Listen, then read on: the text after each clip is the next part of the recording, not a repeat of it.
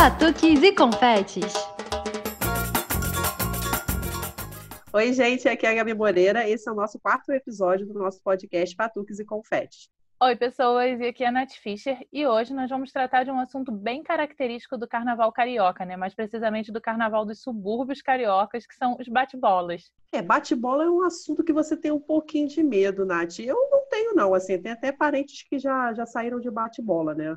Quando era criança, mas e você, tem um pouco de medo de bate-bola? Então, Gabi, eu confesso, quando eu era criança, eu passava o carnaval em Guapimirim, né? É uma cidade aqui da Baixada do Rio, meu avô tinha casa lá e a gente sempre passava o carnaval lá. E eu cresci com um pouquinho de medo de bate-bola. Mas eu acho que o programa de hoje vai ser bom para superar tudo isso, né? E além dos bate-bolas, hoje também nós temos uma história bem interessante no Desenrolando Serpentina, né, Gabi? Nosso convidado de hoje é o Fernando Pepeu, nosso amigo de adolescência, e ele vai contar as peripécias sobre a sua aventura no bloco Quero Exibir Meu Longa. Conta pra gente aí, Pepeu. Desenrolando Serpentina. Olá, Gabi, Natália e amigos ouvintes do podcast Batuques e Confetes. Meu nome é Fernando Pepeu e hoje eu vou explicar a história de como eu fui compositor de marchinhas de carnaval por um dia. O bloco Quero Exibir Meu Longa, através da sua página do Facebook, fez um concurso de marchinhas pro desfile de 2017 do carnaval, né? O concurso consistia em compor uma estrofe da marchinha que eles estavam produzindo, que era uma paródia de Mamãe Eu Quero, só que com uma temática de como se fosse um cineasta correndo atrás de financiamento para o filme, para produzir o filme, né? Tudo a ver com a temática do bloco. Aí eu despretensiosamente olhei, ah, vou mandar minha tentativa. Me preocupei um pouco com o tema e com a métrica na hora de fazer minha estrofe, minha estrofe concorrente. E fui lá e enviei sem pretensão. Aí, quando fui ver, a página publicou lá que eu tinha vencido o concurso. Olha, pô, nunca ganhei nada, venci um concurso de marchinha, que maneiro. Aí vamos pular pro dia do bloco. O bloco, se eu não me engano, saía na terça de carnaval. A memória aqui não é boa, sou meio caduco, mas acho que foi na terça de carnaval. Aí ele concentrava na Praça Gabriel Soares, que é uma praça que fica em frente ao Colégio Batista na Tijuca. E eu moro bem perto da praça, uns 100 metros dela. Conheço ali desde que nasci. Terça-feira de carnaval, acordei meio de ressaca, já tarde, o dia anterior provavelmente rendeu, não lembro bem. Aí eu vi meu telefone, Natália me ligando. Ué, Natália me ligando? Aí eu fui, atendi e ela falou: Ah, você vem? Você vem pro bloco? Claro, mas tipo, o bloco acho que saía às 11 e ainda eu ia deixar para chegar mais perto nela. Ah, não, vem logo que você venceu né, o lei de incentivo, vai ganhar a faixa e vão te entrevistar. Você vai aparecer, vai entrar ao vivo no programa da Fátima Bernardes. Aí eu, opa, pera aí, caceta. Peguei, botei minha samba canção do Power Rangers, minha camisa do Didico, que Deus perdoe as pessoas ruins, e fui correndo pro bloco.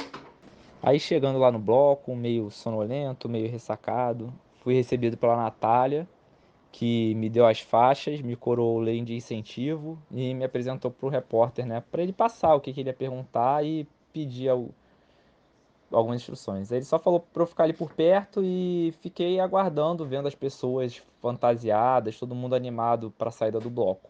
O repórter selecionou algumas pessoas que estavam melhor fantasiadas, né, com as fantasias mais impressionantes.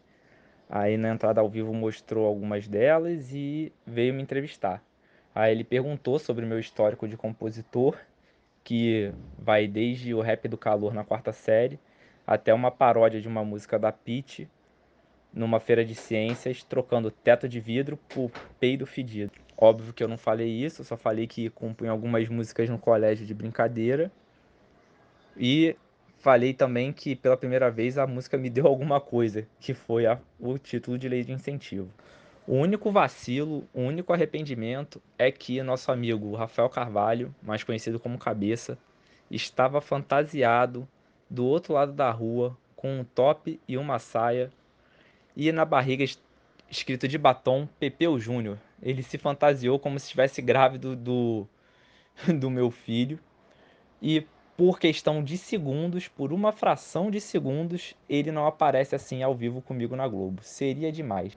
Isso a Globo não mostra. Aí rolou o desfile do bloco, né? Foi muito legal ouvir finalmente a música pronta. A galera animada, tava lá com os amigos, foi bem divertido. E quando o bloco parou novamente na praça, né, que ele dava a volta no, no quarteirão, é, o, o puxador do bloco ainda me, me convidou para subir no, no caminhão. A gente conversou lá, a galera toda me vendo, foi, foi bem engraçado. Meus amigos, alguns vizinhos também. Foi uma experiência muito divertida, um rolê aleatório digno de Ronaldinho Gaúcho. Aí, óbvio, né? Na era da informação, depois da entrevista, já apareceu no WhatsApp bombando aqui vídeo da entrevista, galera sacaneando. O pessoal do trabalho na quinta-feira me zoou bastante, mas foi muito divertido e rendeu bastante risada. E não acabou por aí. Em 2018, fui com o nosso amigo Mussalem para o bloco para a gente vender chopp durante a concentração, nosso chopp da cervejaria Caduco.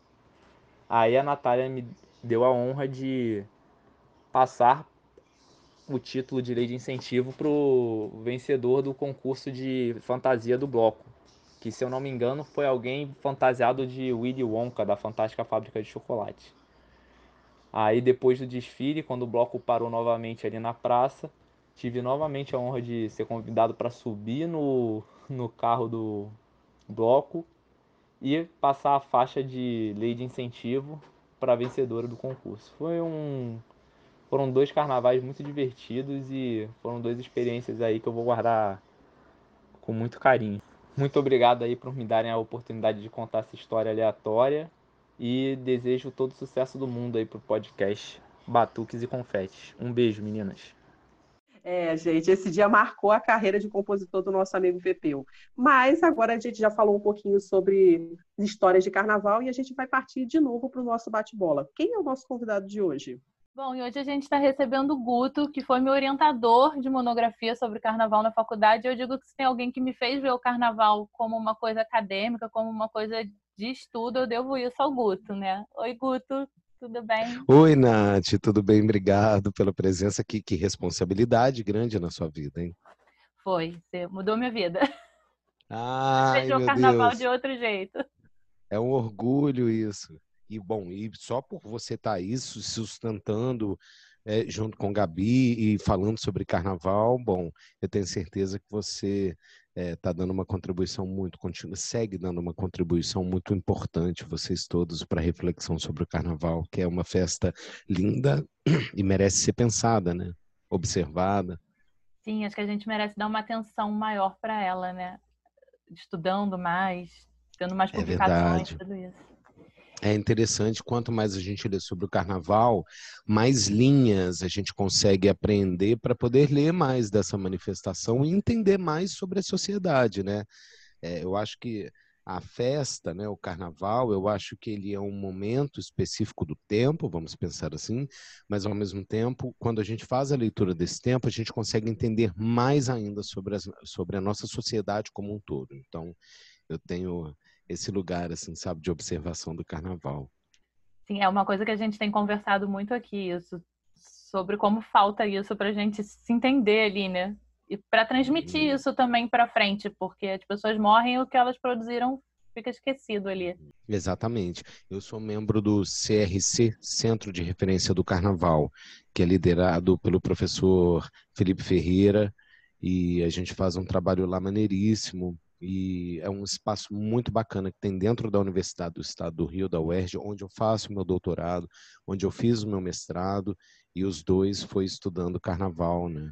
Então, é, eu estou bem perto, assim, de pessoas que, que pensam, né, o carnaval, assim, de uma maneira muito sistemática ao mesmo tempo, e ao mesmo tempo leve e liberta, né? A gente não fica preso às amarras, porque a gente pensa também que quando a gente é cientista social, né, ou quando a gente está observando uma festa que não tem seriedade, Né? Assim, o Carnaval é uma festa que movimenta, imagina, quanto da economia do Rio de Janeiro e hoje do Brasil, né? com cada vez mais capitais aderindo a essas, né, assim, é, incorporando a festa e atraindo, nossa, turistas não só do Brasil como do mundo. Então, é importante a gente pensar no, no, no impacto dela, né, na, na, importância que ela tem na manutenção da, do, do, país de uma forma geral. Né? É, não é só brincadeira, né? O carnaval tem muita coisa séria por trás. Para a gente começar a falar da sua experiência com carnaval, Guto, eu ia começar te perguntando: você é mineiro, né? Como é que surgiu o seu interesse de estudar o carnaval do Rio? Cara, Nath, olha, é, é uma ótima pergunta, porque a gente estava falando aqui antes, nos bastidores, que eu estava contando a minha história de criança, né, com carnaval, né, Gabi? Tinha as peças de Lego lá e eu montava, uma, eu montava um desfile de escola de samba de Lego na escadaria da minha casa. É, muito criança, jovem, todo mundo vendo ali na televisão da sala o carnaval, e aí eu montava, dividia as peças de Lego por cores, alas e tal, colocava chinelo de carro alegórico, as pecinhas ali em cima, desfilava aquilo tudo ao longo de uma hora do, do da exibição da transmissão real do carnaval. É, e é engraçado porque eu não me lembro do momento em que eu olhei e falei, eu amo isso. Mas eu me lembro, porque assim, eu acho que eu sempre amei de certa forma. Eu sempre vi no carnaval uma expansão da felicidade tão grande sabe? E acho que a gente, quanto brasileiro mesmo, talvez seja tão reprimido, né, por conta de uma história ditatorial que a gente tinha saído ali nos anos 80, né? Eu fui criança nos anos 90. Eu nasci em 85, não tinha nenhuma constituição federal ainda, embora não fosse mais uma ditadura militar. E aí eu acho que certamente deve ter vindo essa carga toda de repressão, né? Eu acho que nos nossos hábitos e costumes, porque foram 21, 22, sei lá, 21 anos de, de ditadura, 21, e aí eu acho que isso deve ter desaguado aí mesmo. De deveria fazer uma análise psicológica dessa história, sabe como é? E aí a gente que gosta de carnaval não entende por que, que gosta, né? Assim, é, é impressionante. E aí eu tenho isso, de ser criado numa cidade onde não tinha uma folia do tamanho do Rio de Janeiro, né? Nem Salvador, que já era um carnaval também mediatizado ali nos anos 90, né? Recife com frevo e as cores e a agitação da, né, da dança. E, mas o fato é que é verdade, eu sempre fui muito ligado à dança e eu acho que talvez isso aí tenha me aproximado da, do carnaval, de ver toda aquela estrutura montada, sabe? É, e desmontada depois, porque tem esse caráter também, né, do carnaval. Você monta tudo e depois você desmonta tudo e guarda, como se ele ficasse guardadinho ali. É engraçado. E aí, desde criança, cara de assistir, de brincar, né? Guto, a gente recebeu uma pergunta lá no nosso Instagram do Batuques e Confete do Edjan. Edjan, conta pra gente o que você quer saber. Bom, meu nome é Edjan, é, eu sou escritor e eu tenho um conto chamado Bate-Bolas Fora de Época. É um conto de terror que usa a figura do bate-bola. Mas assim, enfim, a pergunta que eu tenho é a seguinte: qual a origem exata do bate-bola, né? De onde é que vem essa figura? E quais são os primeiros registros desse tipo de, de fantasia sendo usada no, no Rio de Janeiro especificamente?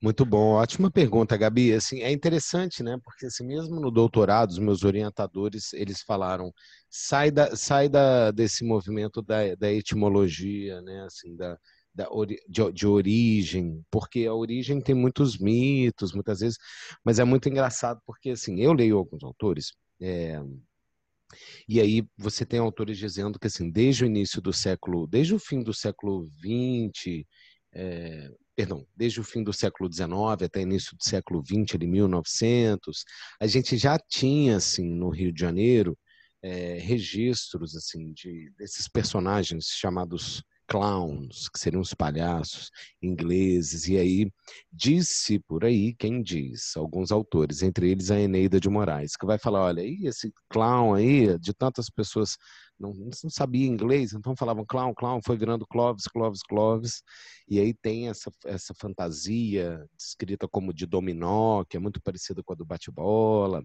tem esse momento aí no início do século XX, que seriam assim, os Clovis e bate os Clovis, que seriam do início do século XX. Mais alguns estudos mais recentes, assim, né, que é, vão retratar meio que a década de 70, em Campo Grande, tinha um matadouro de bois. E aí pousavam zeppelins alemães ali. E aí, quando esses zeppelins pousavam ali com aqueles trabalhadores alemães que iam para esse matadouro de boi, eles, durante a época da festividade do carnaval, essa galera pegava umas tripas de boi e aí enchia de bexiga e batia com ela no chão. Então, tem uma, um resgate histórico que é desse movimento também.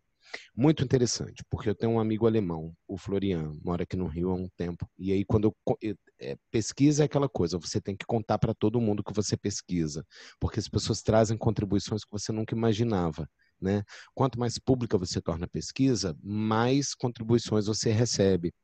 E o Florian, esse meu amigo, quando eu falei para ele que eu estava estudando bate-bola, ele, para, Guto, Guto, para, você não acredita. E aí começou a me mostrar umas imagens num site alemão mesmo, alguns sites alemães, mostrando que tinham personagens que batiam com a bola no chão lá na Alemanha já. E usavam máscaras assustadoras, aquela coisa toda que a gente pensa, né, quando fala de bate-bola. Então, assim, então uma coisa meio que juntou, juntou Lé com Cré, sabe?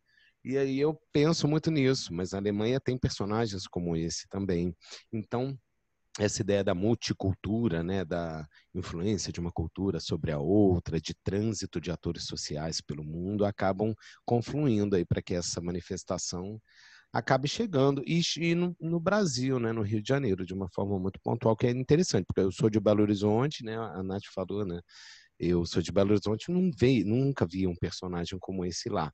Mas uma vez estava no barzinho trocando ideia, falando da pesquisa para as pessoas, e o rapaz lá do barzinho, que é um conhecido meu, virou para mim e falou: Guto tem bate-bola. Quando eu falei isso, pesquisa o bate-bola, ele falou: então você tem que pesquisar o Maranhão, porque foi lá que surgiu o bate-bola. Na minha terra tem bate-bola. Então tem uma coisa meio assim, sabe? Todo mundo querer meio que para si, assim, eu sou, nós somos donos da cultura. Então tem múltiplas referências, é interessante isso, né? Então, Guto, isso é uma coisa que eu queria te perguntar também, porque a gente tem no carnaval brasileiro várias referências parecidas, né, de fantasia. A gente tem o Fofão no Maranhão, a gente tem o Papongu no Recife, que todos lembram, de certa maneira, o nosso bate-bola aqui do Rio. Eles têm todos a mesma referência? Eles vêm do mesmo lugar? Uhum. É difícil resgatar historicamente. É muito difícil, porque o Brasil, sobretudo, é um país que não respeita muito registros e dados e arquivos, né? Então a gente não consegue fazer uma linha, por mais que a gente tente, de origem, assim, surgiu ali naquele momento. É muito difícil isso. Mas, mas fato é que é, que você tem né, os, os, papangus, que tem a referência ali no Nordeste, aqui, ali, tem essas múltiplas referências a esses personagens que batem com a bola na mão.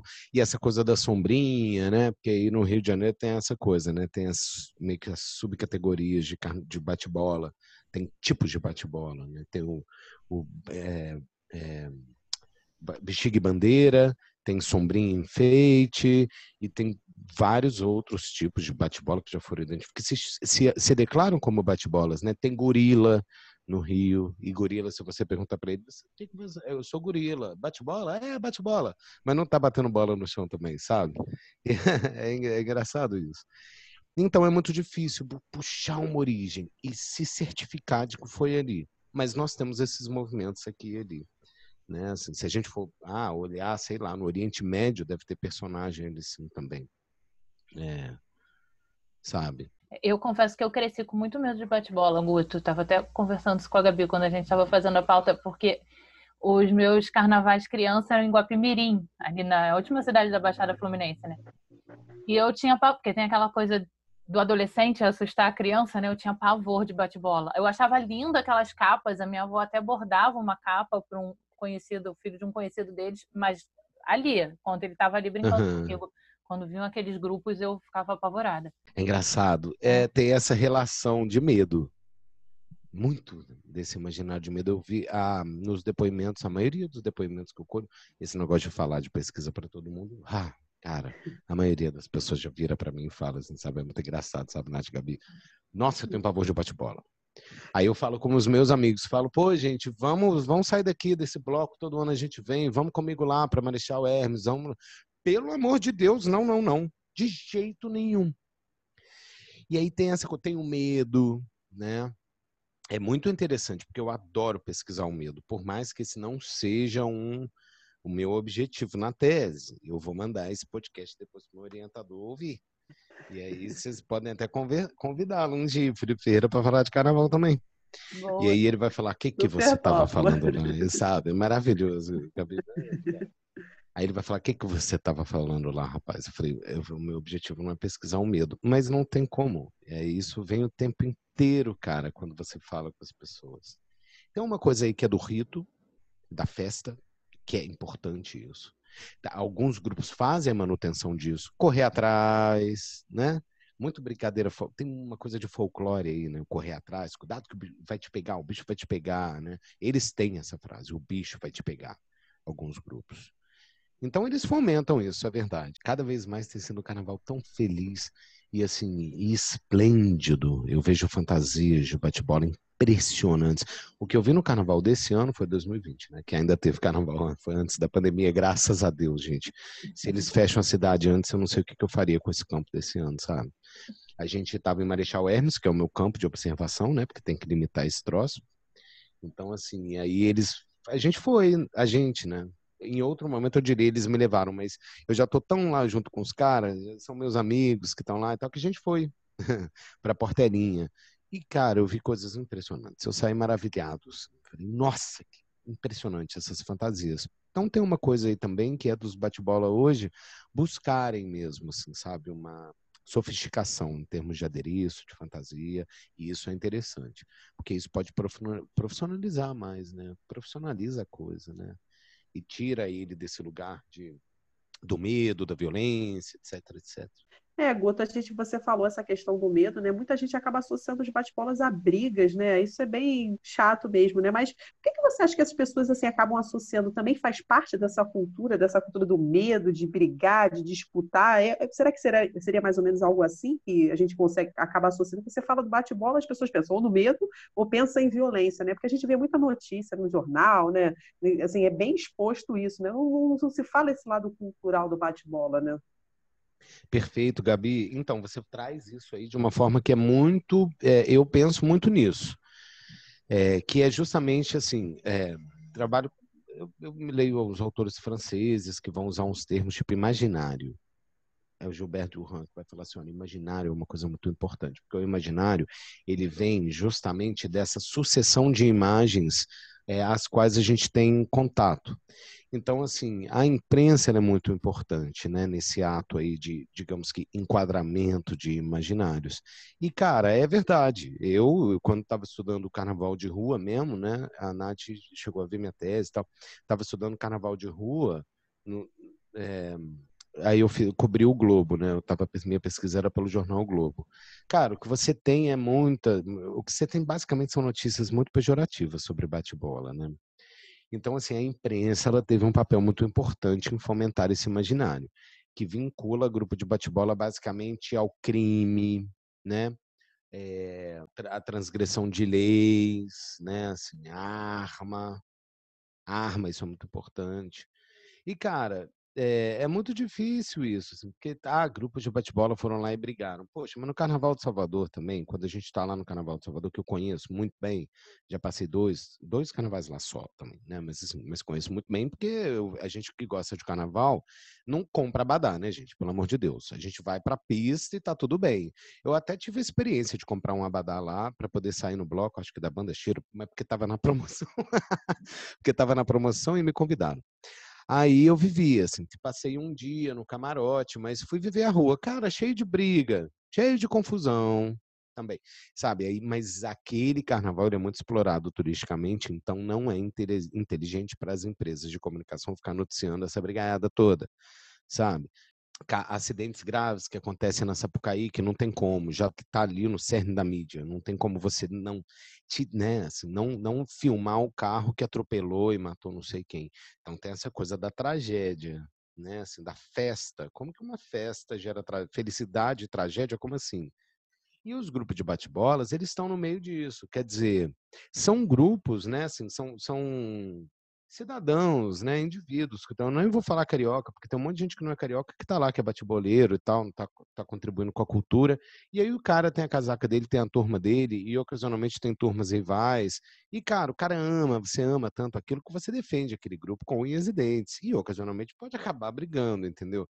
É, ou acessando um território que não seja meio que autorizado, tipo assim, não, aqui é a nossa área. Eles têm essa coisa do território simbólico, de defender a rua que eles cresceram, que eles sabem, tem muito de memória. E aí, ocasionalmente, pode acabar virando isso. Mas, infelizmente, o bate-bola acaba não se recebendo fomento do Estado, não recebe fomento para poder montar os coretos dos bairros. Esses grupos, eles muitas vezes eles não, não recebem nenhum apoio, imagina, público. Se você entra no site da Prefeitura do Rio mesmo, assim, não vai ter bate-bola como o carnaval da cidade. Tem o palco da, da, de lá, da, né, da, da Praça da Cinelândia, que assim tem o festival de bate-bolas lá, eles citam isso, mas para a prefeitura mesmo sempre foi o bate-bola sempre foi um carnaval submerso. Eu uso até o termo submerso. É, subcarnaval. Uso o termo subcarnaval. Aí o Felipe Ferreira falou, Guto, sub de suburbano. Aí eu falei no momento é, mas hoje eu quero até mudar isso. É, é sub submerso. Ele tem que acontecer, ele acontece de forma muito energética, real e orgânica ali para as pessoas que gostam lá no subúrbio, sabe? Mas a pró nossa própria relação com o subúrbio, ela é uma relação de distâncias, né? Quem mora nos grandes centros próximos do centro da cidade, né? Quem mora na Zona Sul, então nem, porque, né, quem mora na Zona Sul tem muita gente que vira e fala assim, ah, nunca atravessei o túnel, ou atravessa o túnel para ver o Maracanã ou a Sapucaí, mas não tem uma relação de cotidiano com a Zona Norte. O subúrbio, né, assim, a gente, é a mesma coisa, que é a Zona Norte também, né? Tijucano olha para o subúrbio e geralmente vê o quê? Vê Madureira, Mercadão de Madureira, né? E aí acaba não vivendo a cidade ampla, essa experiência da cidade ampla, de uma cidade diversa, de uma cidade plural. E aí todos esses preconceitos que envolvem, né, assim, o subúrbio, a ideia de subúrbio, eles vão atingir também essas manifestações aí, né? Porque incorporam a ideia de que, sei lá, o subúrbio é o lugar do caos, da escassez. Isso não é uma verdade, definitivamente. O subúrbio é muito bem estruturado, é, com organizações econômicas fortes, independentes, muitas vezes. As pessoas que moram lá não precisam 100% para resolver nada, né? Então, assim, é, tem tudo isso, né? Aí isso acaba caindo aí nessa imagem do bate-bola como algo ruim e violento, quando não é verdade. É, você chegou a falar, né, a questão do muito do subúrbio, né? E os bate-bolas, eles estão muito restritos ao subúrbio, né? Tem alguma é. explicação é. em relação a isso, assim, por que, que eles são bem restritos? Porque não, você não vê ele nas outras áreas da cidade, né? Só tem essa questão que você falou do desse concurso, né, que tem lá no, no, palco, tudo mais, basicamente é uma coisa restrita do subúrbio, né, dos bairros, assim. Você podia até comentar um pouquinho mais, assim, sobre como é que foi a tua experiência lá em Marechal Hermes, né, porque lá que tem um encontro, né, dos bate-bolas, tudo, seria interessante para a gente saber um pouquinho mais, assim, essa sua visão, assim, do, dos bate-bolas no subúrbio. Muito bom. Ô, Gabi, eu vou te ser muito sincero, eu até sou um dos que acaba, rompe esse mito de que o bate-bola fica no subúrbio, sabe? Porque, obviamente, a maioria das pessoas falam isso comigo. Acho que até eles têm uma visão meio que assim, porque é, eu, é, ano passado eu observei a turma Sintonia. E aí eles têm geralmente uma bandeira grande, né? Que eles colocam na porta ali da saída. A saída, ela é, é montada ali na porta dos barracões. Eles têm barracões. Os barracões são mais improvisados, é, é dentro de casa mesmo, um quartinho ali, né? Que vira uma oficina mesmo de, de um ateliê né, de arte, e outros têm barracões mesmo, estruturas mais profissionais, assim, uma coisa mais grandiosa e tal. E aí, geralmente, bate-bola faz o quê? Eles, geralmente, eles têm a saída, eles fazem a saída deles, né? É, e ali na porta. Então, assim, aí na bandeira estava escrito isso, na bandeira do grupo ano passado estava escrito. É, como era? É, turma Sintonia, resistência do carnaval de subúrbio do Rio de Janeiro resistência cultural do carnaval de subúrbio do Rio de Janeiro, era isso a bandeira. E aí eu fiquei pensando, eles têm essa coisa de falar, se você chegar para qualquer bate-boleiro lá em Marechal Hermes, por exemplo, e perguntar onde o bate-bola surgiu, eles vão falar, ah, bate-bola é do subúrbio. Eu, eu desmo, desconstruo um pouco isso, porque obviamente quando eu comecei a estudar bate-bola, eu comecei a observar bate-bola pela cidade, comecei a observar onde eu estava. Já encontrei turma de bate-bola na Fanfarane, mano sabe, uma farane, tipo assim, um grupo de bate-bola lá, fui lá neles, falei, de onde vocês são? De Nilópolis, eles eram de Nilópolis. Somos de Nilópolis, pô, mano, o que vocês estão fazendo aqui? Ah, a gente viu o bloco que passou, parou, estamos aqui. Tal. Aí tava caindo, cara, começou a chover, chover, caiu uma chuva torrencial naquele dia, que tem sido assim, né? O carnaval tem meio que sido assim. Esse ano o carnaval foi todo debaixo de chuva, não é isso mesmo? Todo debaixo Exatamente. de chuva, praticamente. Não foi? E assim, e ano passado, cara, teve essa chuva torrencial, e aí eles ficaram lá. Já vi bate-bola em Ipanema, já vi bate-bola em Copacabana, na areia da. Tem um ensaio fotográfico de um cara. Eu não sei quem foi que fez esse ensaio fotográfico, que é maravilhoso. A gente tem acesso no Google, que são as bate-bolas caminhando na areia da praia de Copacabana. Eu acho que essa é uma imagem que desmonta muita coisa. E aí a gente tem bate-bola Zona Oeste, porque aí tem a coisa do subúrbio. Subúrbio e Zona Oeste não são a mesma coisa, né? Vamos combinar, são, Zona Oeste não é considerado subúrbio.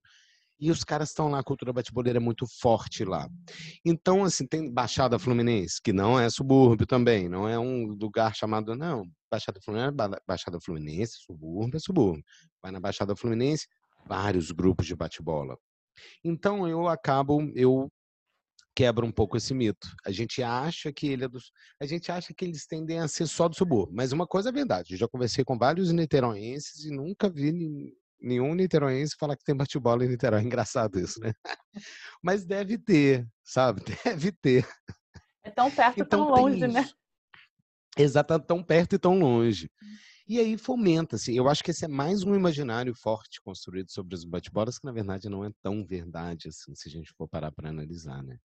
Cara, eu amo Marechal, assim, eu gosto dos meus amigos lá, eu me sinto muito mais livre quando eu tô no carnaval com eles.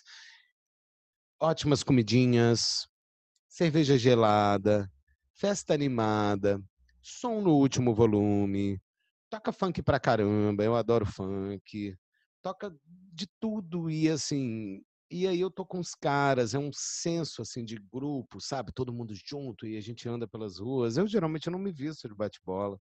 Eu não saio, eu não sou bate-boleiro. Eu digamos que sou assim, um simpatizante pela cultura. E tô lá, sabe? Porque amo demais e, e ajudo a vestir os caras. Então, eu acabei vivendo um pouco isso aí, que é de estar tá lá no dia, ajudar a organizar. Ah, tem uma novidade. Apesar de não ser bate-boleiro, eu penso o movimento bate-boleiro. Mas isso é uma coisa, tipo assim, olha, sabe aquela coisa de tomar cerveja? Gente, estamos falando de carnaval, estamos falando de cerveja, ok? Tá tomando a cerveja, aí começa a vir a inspiração. Aí o grupo é meu amigo. Aí falei pro moleque lá do grupo, falei, cara, ano que vem vamos fazer uma saída, só que eu não posso falar também ainda. Mas falei para ele, vamos fazer uma saída assim, assim, assado, vamos colocar um elemento aí nessa saída. E ele, caraca, Guto, nunca tinha pensado nisso. Vamos fazer isso. Aí ele, vamos, vamos conversar com o cabeça do grupo, cabeça que é o padeiro lá da, da turma, né? É o, chama, a gente chama de padeiro. Aí ele, nossa, vamos fazer. Então, de certa forma, eu acabo contribuindo com a cultura, em pensar a cultura e trazer colaboração. Mas eu não estou fazendo isso porque eu quero. Eu faço isso porque eles são meus amigos também, entendeu? Então, assim, é, essa coisa, tipo, a Natália é, era minha aluna, mas na verdade a gente saiu para trocar ideias sobre várias coisas e eu fomentava, fomentava, porque ela é minha amiga, sabe? Então eu tô lá com os caras e acabo pensando, ajudando, né, a botar roupa nos caras, é, a pensar, né, assim, a segurança, porque é muito improviso, tem muita coisa improvisada. O improviso, ele tem uma marca orgânica ali, de espontaneidade, de assim, é o afeto, é o amor que move a gente. Não estou preocupado com prefeitura, não estou preocupado com a imprensa falando mal, e eles têm muitos canais na rede digital, eles se espalharam, né, pelas redes digitais, assim, tem muitos grupos de bate-bola consolidados e que são importantes para eles, para comunicar, para discutir a cultura na internet. Isso é um movimento importante. Mas eles não têm muita essa preocupação, não, sabe? Esse ano eu cheguei em Marechal e aí foi muito triste, porque assim, ano passado tivemos uma briga lá entre dois grupos. Teve uma briga que não terminou, não terminou legal e tal. E aí a polícia meio que esse ano proibiu, entendeu? A galera de montar o coreto lá em Marechal. Aí quando eu cheguei, cara, que eu desci do trem, porque eu faço questão, moro no Maracanã, pego o trem e chego lá rapidinho. Aí desci do trem, cara. Nossa, não foi legal ver a praça vazia, cara, toda apagada. Imagina no dia do carnaval, essa pandemia, se não tiver carnaval, e a gente olhar durante aqueles dias, a Marquês de Sapucaí toda apagada, dá uma sensação de vazio, né? Ou as ruas todas, já dá uma aflição pensar isso. Aí eu senti a mesma coisa quando olhei, mas os caras, minha filha, não tem jeito não. Você pode proibir, a polícia pode até proibir de fazer lá na rua, mas tem, tiveram saídas, a gente foi para a portelinha, foi bom demais a portelinha, né? Assim, muitos grupos passando, muitas fantasias lindas. É, nossa, coisa linda mesmo. Assim. Mas é muito divertido, cara. A gente dança muito, assim, sabe? E azara bastante. Mas não é azar a mulher, não, tá? É azar à noite. Guto, eu ia te perguntar, eu não sei se faz parte também da nossa imaginação, né, de bate-bola, mas a gente vê uma coisa muito masculina, a gente vê as mulheres mais por fora, ajudando nas fantasias, na confecção. Uhum. Eu até estudando agora essa pauta, a gente viu que estão surgindo uns grupos feministas, feministas não, uhum. grupos femininos no bate-bola, é. que não é. deixam de ser feministas também, né? Por estarem não ali deixa de ser, universo tão não masculino. Deixa de ser. Né? Mas como é que é você vê isso? Você acha que tende a dar mais uma, tende a ter mais mulher nos bate-bolas? Eles aceitam bem isso? Como Maravilhoso. O padeiro é a cabeça do, do, do, grupo, da turma da praça. Muito engraçado, olha isso. Só isso já vai, vai emocionar. Cheguei lá, assim, quando eu cheguei, eles já tinham saído, eu perdi a saída do grupo, mas tudo bem tinha mandado até uma equipe de jornalista lá, porque esse negócio de trabalhar com o jornalismo internacional, a mídia internacional super se interessa por esses movimentos assim, né, do Brasil e tal. Aí mandei o repórter lá. O repórter falou: Pô, Guto, a gente queria fazer uma matéria. Você ajuda a gente? Falei: Meu amor, claro que vocês vão fazer a matéria. A gente tá precisando de mídia boa. Aí liguei para eles, marquei lá, gente, ó, eles vão te procurar lá, faz a matéria aí. Beleza. Aí o repórter foi, menino, me ligou, Guto, açaí. Eu, eu tava meio que de ressaca demorei um pouco a sair, mas era para ter saído mais cedo. Aí ele liga e fala: Guto, a turma já saiu. Eu falei: Meu Deus, eu perdi a saída da turma. Aí fui, cheguei lá, vi tudo vazio, tudo apagado lá. E o repórter estava indo embora já, já tinha feito a matéria dele, porque ele foi bem mais cedo, na hora que a turma estava se organizando, ainda para pegar esse momento, né, de making off, assim, né, os bastidores. Aí, cara, ele, aí eu cheguei e falei com o repórter, porque lá tem uma coisa meio assim, não tem um mapa, não, eles não lançam um mapa, eles vão andando ali para observar outras saídas. Aí eu cheguei lá no Coreto e falei para eles, falei para onde que eles foram. Isso é muito engraçado. Para onde que a turma foi? E aí ele, Guta, eles pegaram essa rua direita aqui. Beleza, vamos lá. E fui seguindo lá mais ou menos o mapa que ele deu. Logo vi, porque bate bola você vê de longe. Né? Igual uma baiana, né, Gabi? Você vê uma, tipo uma baiana fantasiada, você vê ela de longe. E aí, cara, é, aí vi lá o grupo. Aí fui chegar. E aí os caras estão de máscara, maluco. E aí eu fui chegando perto dos caras falando: Bruno, você tá aí? Muito engraçado. Cadê o Bruno? Cadê o Bruno, gente? Bruno, Bruno, você tá aí? Aí alguém falou: pô, qual o Bruno? De máscara, né? Qual o Bruno? Eu, Bruninho, pô.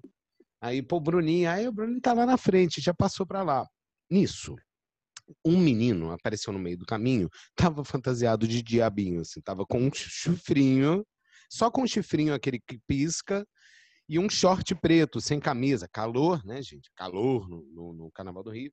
Aí falei pro garoto, falei, olha, onde é que tá o Bruno? Você conhece o Bruno? ele, aí ele me deu muita atenção, o menino. No, falou, nossa, mas Bruno eu não conheço e tal, não sei o quê. Depois eu fui descobrir que esse menino era o filho do padeiro. Que não estava vestido. E aí, eu continuei a andar e vi uma menina fantasiada de bate-bola.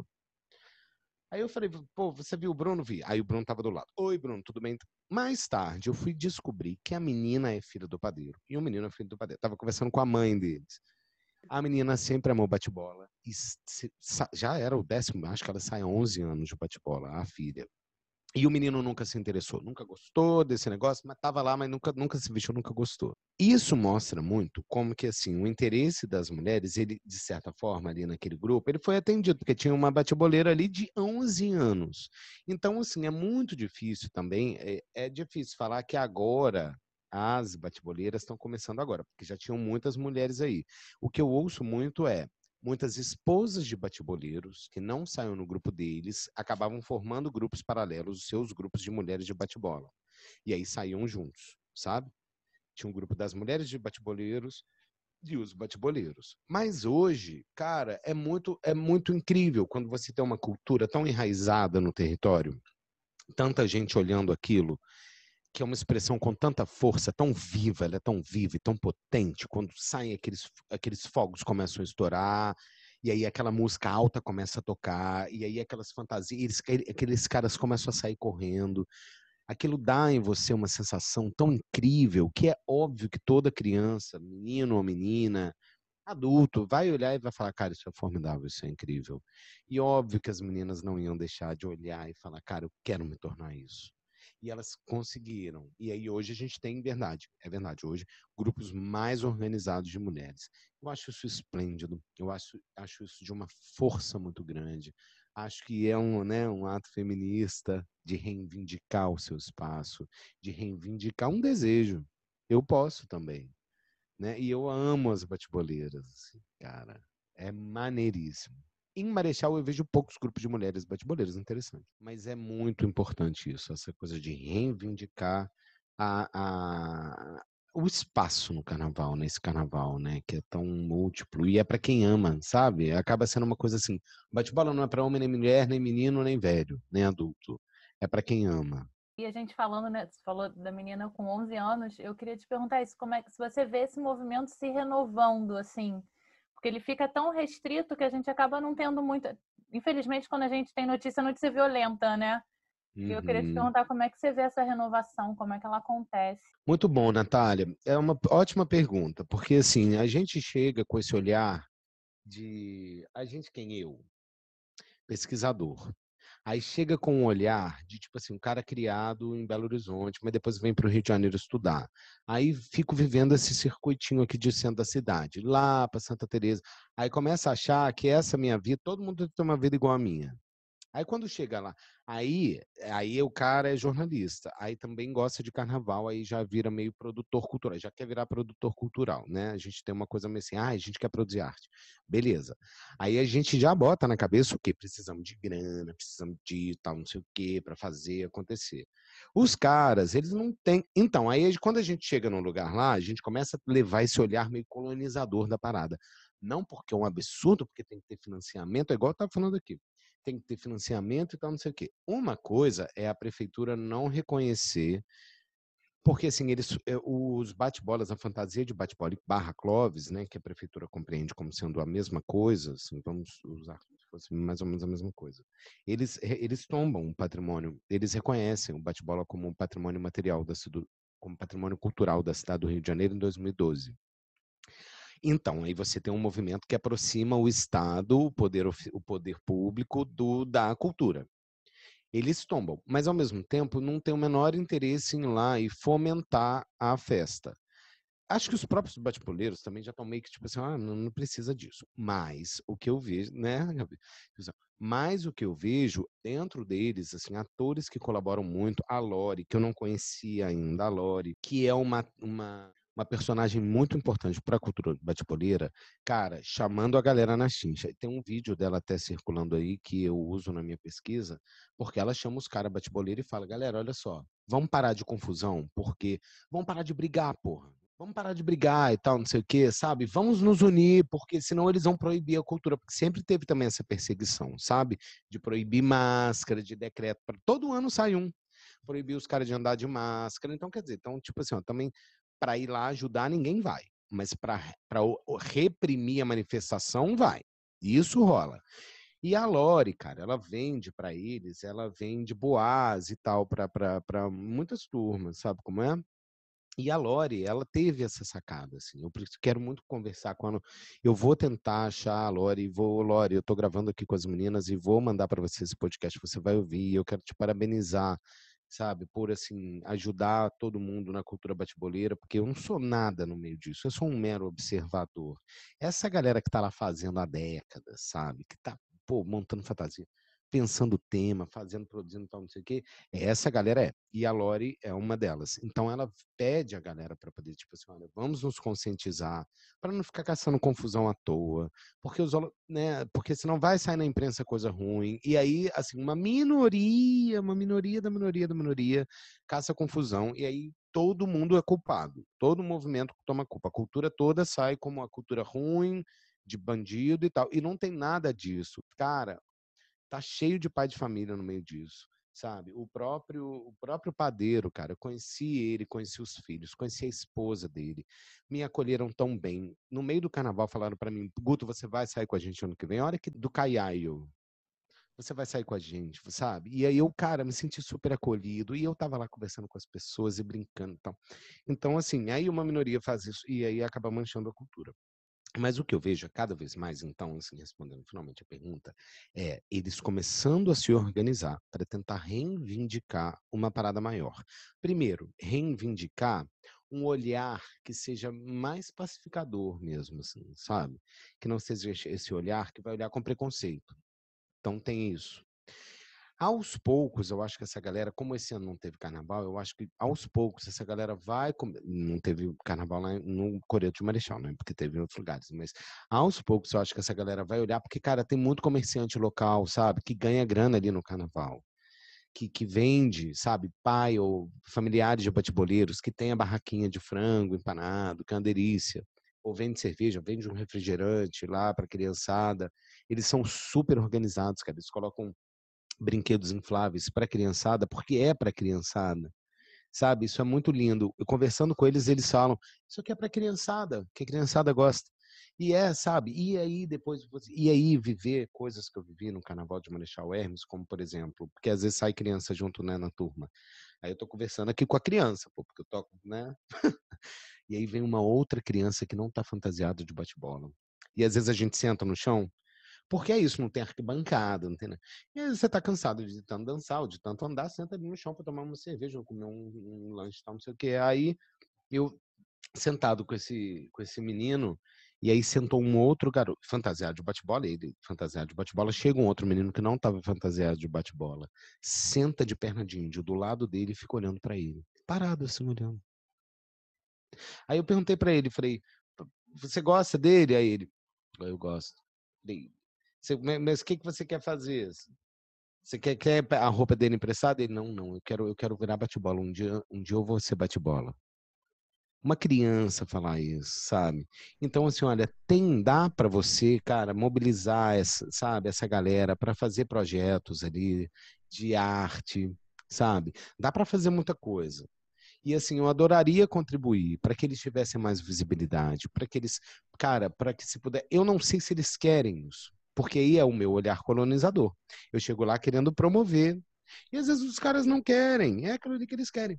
Mas eu acho que assim, se, se desse, se fosse possível vislumbrar um futuro, eu acho que o futuro ideal seria esse: pensar um circuito bate-boleiro ali, organizado, sabe? Para as pessoas terem segurança, para as famílias terem segurança, se sentirem segurança, se, seguros para levar os seus filhos para estar ali, para ver essa festa bonita, para se divertir muito, porque é isso que a gente está falando no fim das contas, é poder se divertir lá, entendeu? Em segurança, porque muita gente olha e fala, cara, eu, não... eu, eu já vi muita gente que mora lá falando, eu não vivo isso aqui não. Eu pego o trem, eu vou para o centro da cidade, porque o carnaval de bloco é muito melhor. Conheço vários moradores de Marechal Hermes que falam isso. Que falam, eu não fico aqui porque aqui é perigoso. Cuidado com você, onde você anda. Muitas pessoas falam isso comigo. Cuidado onde você vai. E eu não acho que a gente precisa ter uma relação de medo com a cidade. Eu não acho que a gente deveria ter uma relação de medo com a sociedade, com a cidade.